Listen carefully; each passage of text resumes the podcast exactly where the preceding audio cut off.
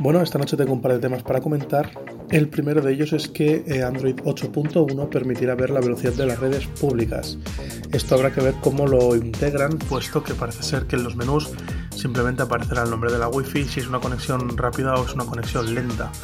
Puede parecer una buena característica para aquellos que usen habitualmente este tipo de redes, lo que sí es cierto es que al nivel de velocidad que actualizan los fabricantes sus dispositivos móviles, pues podemos esperarnos perfectamente un añito entero a que lo tengan eh, prácticamente la mayoría de terminales recién salidos del horno. Ya sabemos que los que hemos comprado un teléfono y que tenga un año, pues vamos a tener que esperar un año más prácticamente en tener esa versión del sistema operativo.